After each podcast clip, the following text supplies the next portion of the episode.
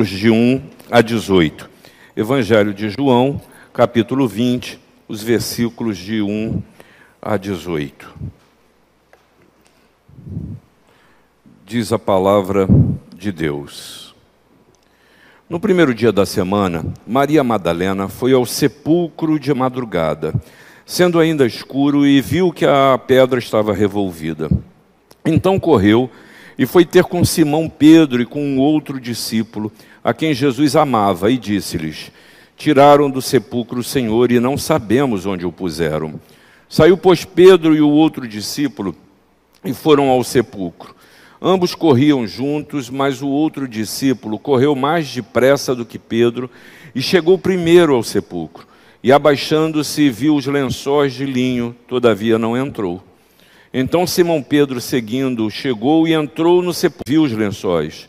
E o lenço que estivera sobre a cabeça de Jesus, e que não estava com os lençóis, mas deixado num lugar à parte. Então entrou também o outro discípulo que chegara primeiro ao sepulcro e viu e creu, pois ainda não tinha compreendido a Escritura, que era necessário ressuscitar ele dentre os mortos. E voltaram os discípulos outra vez para casa. Maria, entretanto, permanecia junto à entrada do túmulo chorando. Enquanto chorava, abaixou-se e olhou para dentro do túmulo e viu dois anjos vestidos de branco, sentados onde o corpo de Jesus fora posto, um à cabeceira e outro aos pés. Então eles lhes perguntaram: Mulher, por que choras?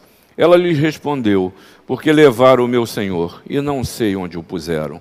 Tendo dito isso, voltou-se para trás e viu Jesus em pé mas não reconheceu que era Jesus. Perguntou-lhe Jesus: Mulher, por que choras? A quem procuras? Jesus. Perguntou-lhe Jesus: Mulher, por que choras? A quem procuras? Ela, supondo ser ele o jardineiro, respondeu: Senhor, se tu tiraste, dize-me onde o puseste e eu o levarei. Disse-lhe Jesus: Maria. Ela, voltando-se, lhe disse em hebraico: Rabone, que quer dizer mestre. Recomendou-lhe Jesus: Não me detenhas, porque ainda não subi para meu Pai, mas vai ter com os meus filhos e dize-lhes: Subo para meu Pai e vosso Pai, para meu Deus e vosso Deus. Então saiu Maria Madalena anunciando aos discípulos: Viu o Senhor e contava que ele lhes dissera essas coisas. Irmãos, há cerca de um ano e pouco atrás eu estava conversando com João Fernandes sobre métodos de estudo bíblico. E aí a gente conversava e dizia: olha, tem várias maneiras de você ler a Bíblia, de você estudar a, a Bíblia. Você pode ler sequencialmente de a partir dos evangelhos, as cartas e depois voltar para o Antigo Testamento. Você pode fazer uma leitura da Bíblia por ordem cronológica, porque esses livros, eles têm uma datação que é mais ou menos nos ajuda a entender a construção da história. Você pode ler a partir do ponto de vista histórico mesmo dos acontecimentos. Você pode ler a Bíblia também sob o ponto de vista das formas que você encontra aqui dentro. Ou seja, são muitas as formas de você ler a Bíblia, mas tem uma que particularmente me agrada e eu tendo sempre a usá-la, a usar esta forma quando possível. É quando fazemos uma leitura à, à, à luz da experiência de fé das pessoas. E aí, nesse sentido, eu preciso compreender que os personagens bíblicos é, foram pessoas de carne e osso gente que sente, gente que é fraca, gente que é forte, que é fraca, gente que é forte, gente que tem muita fé, gente que tem pouca fé, gente que vive nas suas experiências a realidade de Deus. E essa é a minha proposta para você nessa manhã, que a nossa leitura seja a partir da sua experiência com Deus. E aí nós possamos ser edificados pela história dessa, dessa irmã na fé, Maria Madalena. Mas para isso, a gente precisa afastar alguns estereótipos. E esses estereótipos se começam, por exemplo, na visão que se tem de Maria Madalena. Quando a gente fala em Maria Madalena, é muito comum as pessoas dizerem que ela foi o quê? Uma prostituta. Não há texto na Bíblia, em lugar nenhum, que traga essa, essa informação. Segunda coisa que a gente viu até romancistas escreverem, isso colou, parece que no inconsciente coletivo das pessoas. Você afaste esses estereótipos, porque nada disso está na Bíblia. E eu acho que, na verdade, são estereótipos que visam diminuir, minorar a mulher e torná-la apenas como um objeto sexual. Ou seja, Maria, Maria Madalena só é vista pelo ponto de vista do sexo, seja uma prostituta ou seja um amante. E isso deturpa a maneira de nós lermos, de entendermos a experiência desta mulher com Deus revelado em Cristo Jesus, como muitas vezes nós deturpamos a maneira que nos relacionamos com Deus. E aí você vê, na verdade, que a Maria Madalena é citada pelo menos em três vezes no Evangelho. E a primeira delas foi o encontro absolutamente decisivo na vida desta mulher com Jesus, e você encontra isso lá em Lucas 8, no capítulo 2. Ela prestando assistência a Jesus, decisivo na vida desta mulher com Jesus, e você encontra isso lá em Lucas 8, no capítulo 2. Ela prestando assistência a Jesus porque ela fora liberta ela fora liberta. Jesus libertou esta mulher dos demônios que a assediavam. Ela teve uma experiência, um contato com Jesus que foi real, que foi verdadeiro, que foi dela, que ela pode contar e ela sabe essa história. Como consequência disso, o que acontece, você encontra em Marcos 15, ela foi a primeira de um grupo de mulheres que contemplou de longe a crucificação de Jesus. Ela estava presente ela acompanhou a Jesus. Terceira experi experiência em Mateus é, 27, você viu, viu isso? Que ela permaneceu ali no sepulcro assentada. E Mar em Marcos 15, 17 nos mostra que ela permaneceu ali enquanto Jesus estava. Você leu comigo, acompanhou, que essa mulher foi tomada de uma grande e de uma profunda tristeza. Por que dessa tristeza? O texto diz: levaram meu Senhor, e eu não sei onde puseram. E é curioso como a gente transforma uma vez as experiências com Deus, ou a visão que temos da pessoas em estereótipos que nos enganam. Você quer ver um outro estereótipo causado? Aquele lugar, o chamado sepulcro de Jesus, se tornou no santo sepulcro e num lugar de peregrinação e de visitação para várias religiões. E há pessoas que vão a Israel para ir e entrar no, no, lugar como se ali houvesse alguma coisa a mais de espiritual. Como se ali fosse decisivamente o lugar até que vai se encontrar com Jesus. Cuidado na sua relação com Deus. Cuidado com isso. E o texto nos fala das motivações de Maria Madalena que ajudam a gente a pensar na nossa experiência de fé com Jesus. Ela viveu essa experiência, como eu já citei, única e decisiva na sua vida, porque só quem está preso conhece a intensidade, a dinâmica e a felicidade da libertação. Só quem vê as suas lutas resolvidas sabe da alegria e do alívio que é você se livrar de um, algum problema que tenazmente te assedia. Mas aquele que a libertara, ele termina morrendo. E nem o seu corpo ela tem mais. Ela questiona até a autenticidade da experiência com Jesus. Será que eu vou voltar ao que eu era? Será que eu vou voltar a viver a minha vidinha que eu vivia? Ah, essa, essa vida eu não. Será que eu vou voltar a viver a minha vidinha que eu vivia? Ah, essa, essa vida eu não quero, não. Já sou eu colocando palavras na, nas, na boca de Maria Madalena. Segunda coisa que você pode ver na experiência de Maria, ou das motivações de Maria Madalena, que depois de viver a experiência, as palavras de Jesus, na verdade, não se cumpriram. Eu acho que Maria Madalena se sentiu enganada. Jesus falou em vida, falou em ressurreição e morreu e nada aconteceu. E eu não vejo nem mais seu corpo.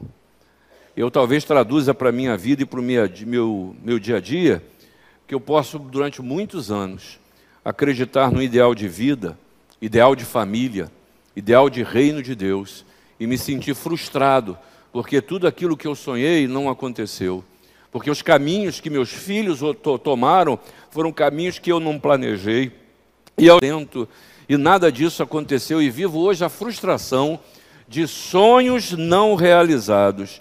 Não aconteceu nada do que eu esperava.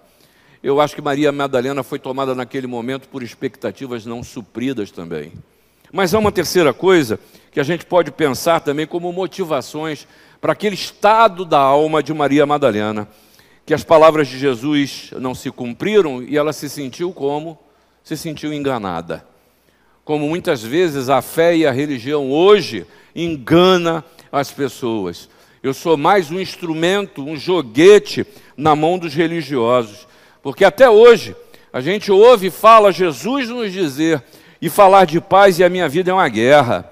Jesus fala de estar presente e eu me sinto absolutamente vazio e só. Jesus morreu e nem seu corpo está mais na sepultura. Meu irmão e minha irmã, meu convite para você nessa manhã. Mais na sepultura. Meu irmão e minha irmã, meu convite para você nessa manhã é que na experiência de Maria da Madalena com Jesus, você possa avaliar a sua caminhada com Ele, a sua, a sua vida cristã, o seu conduzir na fé que você tem. E se você não a tem, a minha oração é que a experiência com Jesus alcance você. E a primeira coisa que Maria Madalena nos mostra aqui é que ela chega ou está naquela sepultura do lado de fora, ela fica na porta. E na verdade, é preciso que ela olhasse, era preciso que ela olhasse para dentro. E o texto caminha mostrando que depois do espanto inicial dela, ela resolve olhar para dentro daquela é, sepultura. E nesse sentido, o que eu quero destacar é que Deus fala a cada um de nós de uma forma. Deus fala com cada um de nós de um jeito. Você entende do jeito que você precisa. Por isso, é um equívoco a gente tentar viver a fé uns dos outros. A gente transportar, importar a religião. Achar que a experiência que Célia tem é precisa ser a mesma experiência. Deus fala com você é pessoalmente. É da sua forma. Você quer um exemplo dessas aparições de Jesus, por exemplo, com Pedro e João, eles viram, e você viu na leitura, eles viram o sepulcro vazio e para eles foi suficiente isso. Viram e creram. Essa é a experiência de Pedro e João. Mas você lembra de Tomé, como é que foi a experiência de Tomé? Já não foi assim. Tomé, para Tomé olhar o sepulcro vazio não era suficiente. Contaram para ele, também não bastava. Não bastava ver Jesus, ele queria tocar as mãos e, e tudo mais. E o que Jesus faz com Tomé? O satisfaz. Toca, toca, em minhas mãos, não tenha medo. Eu não sou fruto da sua imaginação. Eu sou aquele que um dia mataram. A experiência de Tomé é a experiência do concreto. Mas Maria Helena, Maria Madalena, precisava encontrar sentido. Para Maria Helena, o que lhe, Maria Madalena, o que lhe faltava era sentido. E Jesus a satisfaz. E aí, eu quero alertá-lo porque a gente corre alguns riscos. O primeiro deles, na relação e na experiência com Deus, é dogmatizá-lo. Dogmatizá-lo. A gente define muito bem quem é Deus, as suas palavras, a sua forma de agir e nos fechamos para a novidade de Deus nas nossas vidas. Que age como lhe apraz, que faz como quer, que não, não está dependendo da forma de conteúdos, de pessoas, de condições, condições, de momentos da história. Ele é e ele faz. Esse é Deus. Cuidado para você não ter já enquadrado Deus na sua experiência de fé, o colocando num canto, quem sabe num domingo, em que uma pura, uma simples cruz expressa para você o sentido. Mas não é realidade na vida. Segundo perigo que a gente pode correr é achar que você precisa ser encontrado em uma determinada condição para encontrar o favor de Deus. Há pessoas que acham, sinceramente, que não merecem a graça e a misericórdia de Deus. E aí, por isso, mantém uma relação que é distância ou nenhuma com Deus. É uma falsa humildade tão grande que eu sou tão ruim que no dia que eu melhorar, Você já ouviu gente dizer isso? Gostei da tua palavra, boa. Mas calma aí, deixa eu me preparar primeiro para um dia, coitado, isso é um grande perigo. Pra, na altura que eu estou, do jeito que eu sou, vivendo a realidade que eu vivo, ele quer entrar na minha vida para quê? Para dominar? Não. Para me abençoar, para aliviar o fardo, porque o dele é leve, para trazer paz ao meu coração e para trazer sentido de vida, mas ainda eu preciso entender que é verdade. Eu ouso dizer que esses que pensam assim não serem merecedores têm até razão, porque a gente não merece nada mesmo. Mas Deus ainda nos alcança com graça e com misericórdia, não é seu favor. Não é o seu favor, não é a sua capacidade. É do seu jeito. Mas Maria, Maria Madalena viu algo que Pedro e João não viram. Cada experiência é uma experiência. Pedro e João entraram, falou: "Tá vazio", ressuscitou, tá resolvido, vou embora. Pedro e João entraram, falou: "Tá vazio", ressuscitou, tá resolvido, vou embora. Maria Madalena, ela entra, ela olha para dentro e o que ela vê? Dois anjos, dois anjos. Vamos lá. É muito comum nós acreditarmos que não somos bons o suficiente para sermos alvos do mover, do mover de Deus, repito. Pedro e João talvez fossem melhores do que ela, tinham mais fé. Afinal de contas, eram discípulos e depois se tornaram apóstolos. Mas Deus se mostrou para aquela mulher através de anjos. Maria Madalena não era melhor nem pior que os demais discípulos. Sabe por quê? porque Deus sabia do que ela precisava, assim como Deus sabe o que você precisa. E Ele se mostra para você de acordo com a sua necessidade. Ah, como eu gostaria. Pergunta que fica é: quem disse que eles não aparecem? Quem disse que você não pode ser um anjo na vida de alguém? Um instrumento de bênção. Talvez, se você olhar para a sua história, você possa perceber que em momentos nevrálgicos da sua caminhada, Deus usou alguém para te abençoar, para sinalizar, para apontar caminho, para ser apoio, para ser referência. E nesse sentido a gente precisa aprender também a olhar um pouco para o lado. E aí, nesse sentido, não se esqueça de que olhar para dentro de uma sepultura, que contrassenso, né, Ezequiel? Sem olhar para dentro de uma sepultura para encontrar o quê? Vida. Encontrar vida. Isso é que é maravilha. É você olhar para a sua vida e ver os sinais das sepulturas e saber, olha, não tem defunto lá dentro, porque Jesus defunto lá dentro, porque Jesus ressuscitou.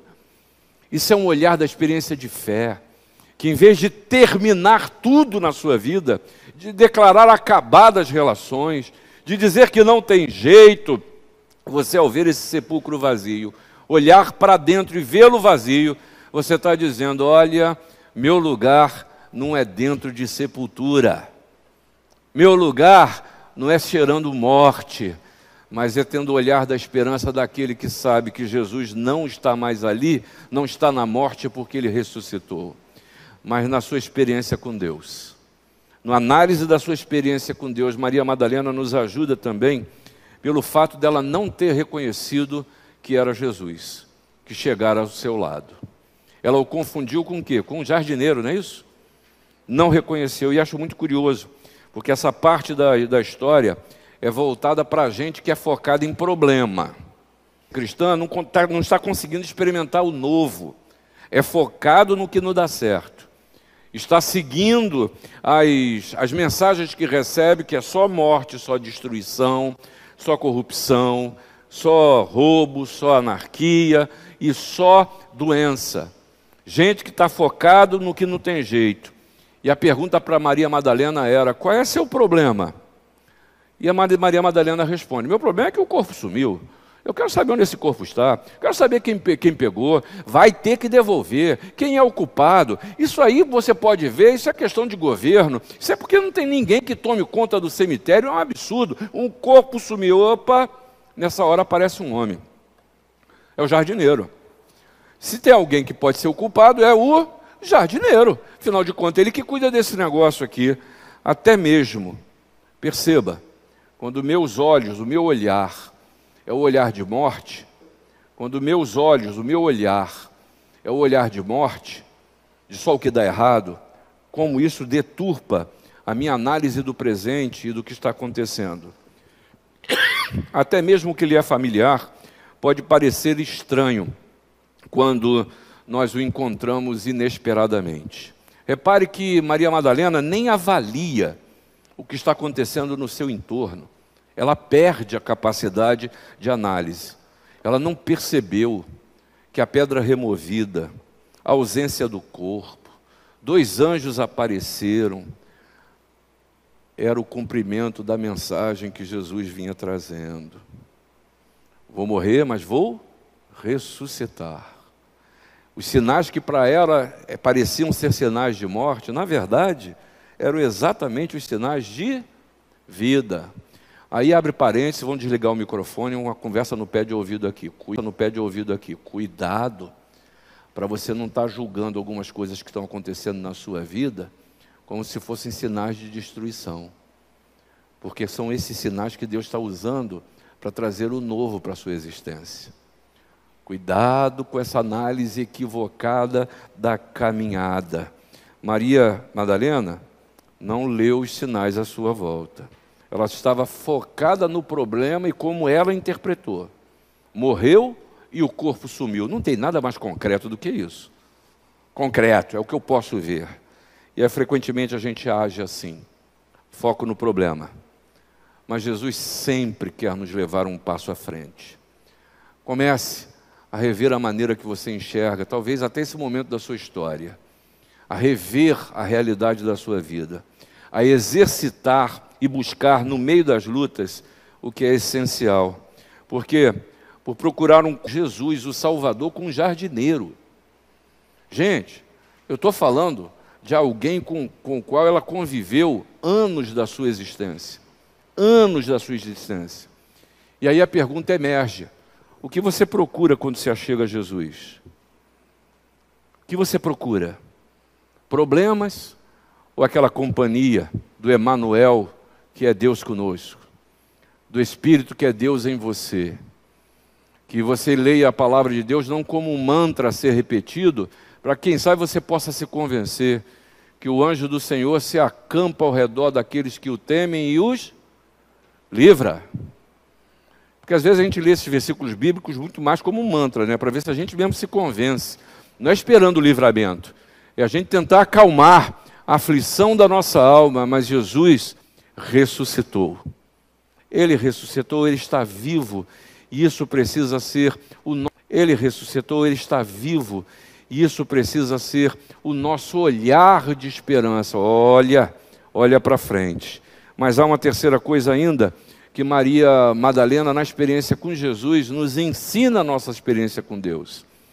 Você percebeu que essa história vai caminhando com contradições, até que ela se confunde com o jardineiro e pergunta, e Jesus a chama de que jeito que Jesus a chama? Pelo Nome. Jesus basta falar uma palavra. Olha para aquela mulher e fala, Maria. E a reação dela qual foi? Rabone, mestre. Imediatamente reconhece a Jesus. Para desfazer toda aquela confusão, só bastou o nome dela. Só bastou Jesus chamar pelo nome. E aqui é preciso que você rememore e lembre disso vocês vieram aqui e vai receber uma baciada de, de bênção. Não, o Senhor está falando é com você pessoalmente.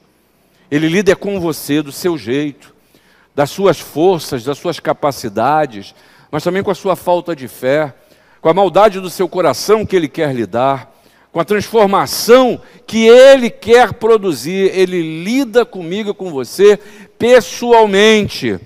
O bom pastor chama a sua ovelha pelo nome. Jesus disse lá no capítulo 10 de João o seguinte: Para este o porteiro abre, as ovelhas ouvem a sua voz.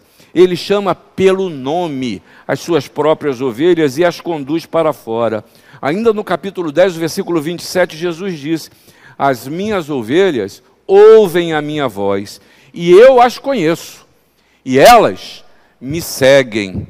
Eu acho que a gente precisa se apropriar dessa realidade. Precisa se apropriar dessa realidade. Que benção saber que o Deus de toda a glória, Criador de todas as coisas, se revela em Cristo Jesus e Ele me conhece pessoalmente, e Ele me chama pelo nome, e Ele sabe como lidar comigo, mas existe uma coisa aí. Diante do chamado de Jesus, é preciso reconhecer a sua voz. É preciso reconhecer a sua voz. Porque chamados na vida, eu e você recebemos inúmeros a vida inteira, mas é preciso discernir quem está chamando. Porque Maria Madalena viveu um contrassenso, concorda comigo? Ela chora por Jesus, mas não reconhece-lhe a voz. Ela reclama que o corpo sumiu, mas é incapaz de, ao ver a pessoa. Peraí, haja botox e cirurgia plástica para mudar. Nem com quem está falando. Não reconheço a fisionomia e não reconheço a voz. Não sei quem é. E no instante, ao ver falar do seu nome, ela se convenceu da ressurreição. E aí eu preciso sempre pensar: não basta saber que o Mestre está falando, você precisa reconhecer a sua voz. Mas aí, como toda humana humanidade, com toda a humanidade de Maria Madalena, tadinha, como você, ela, em vez de se abraçar aquela voz, ela comete um segundo erro que é corrigido por Jesus. Jesus diz: Para, para, para, para, para, calma, não me detenhas aqui não, não me prende aqui.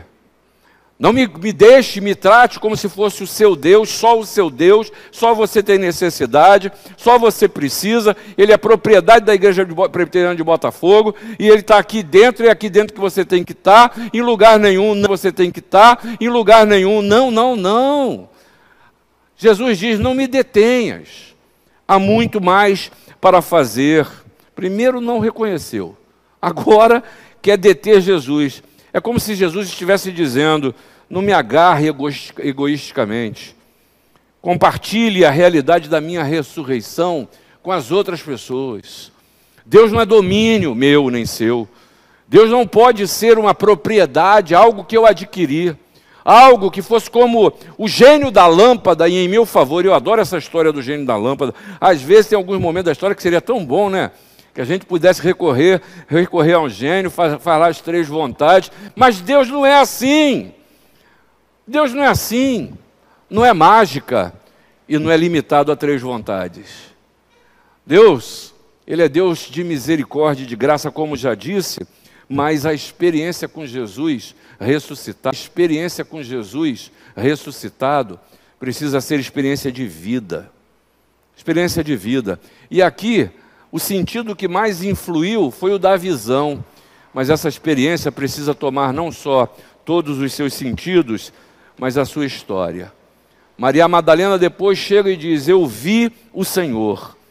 É como se ela estivesse dizendo: Olha, eu agora materializo a presença de Jesus em minha vida.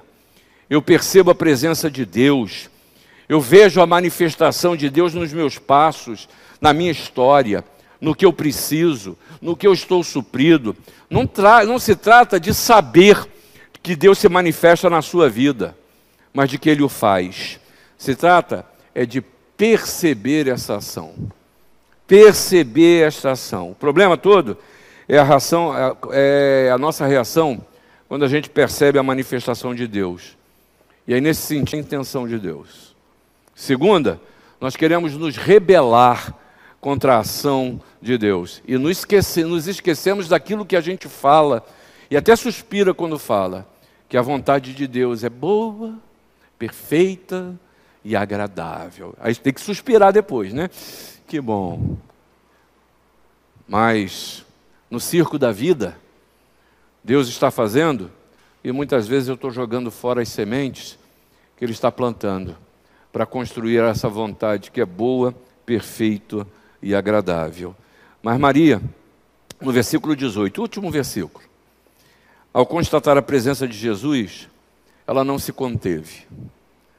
E aqui eu quero que você, nessa análise da sua experiência com Deus, que você reflita sobre isso. Ao passar por tudo isso, a consequência na vida de Maria Madalena, ela não se conteve. Madalena, ela não se conteve. Ela precisou contar aos outros. Ela teve a experiência com Deus e a consequência foi: eu tenho que falar para as pessoas. Porque quem tem experiência com Jesus não pode se conter. E aí eu preciso, na minha análise do meu relacionamento com Deus, refletir se eu tenho me contido ou se a verdade que eu recebi, que me abençoa, eu tenho compartilhado. Que a beleza de Cristo se veja em mim. Não é assim que a gente canta? Que a beleza de Cristo se veja em mim. Mas essa beleza, ela precisa ser percebida por todos aqueles e aquelas que você tem a oportunidade e o privilégio, não é nem de se relacionar, mas de ter contato. Porque uma fé que é só minha é uma fé que é um estereótipo, que enxerga as pessoas sexual. As pessoas que enxergam, não percebem a Jesus como Salvador. Pode ser, quem sabe, um reles jardineiro, mas os olhos da fé nos permitem transcender a realidade, e esse é o convite de Jesus para mim e para você.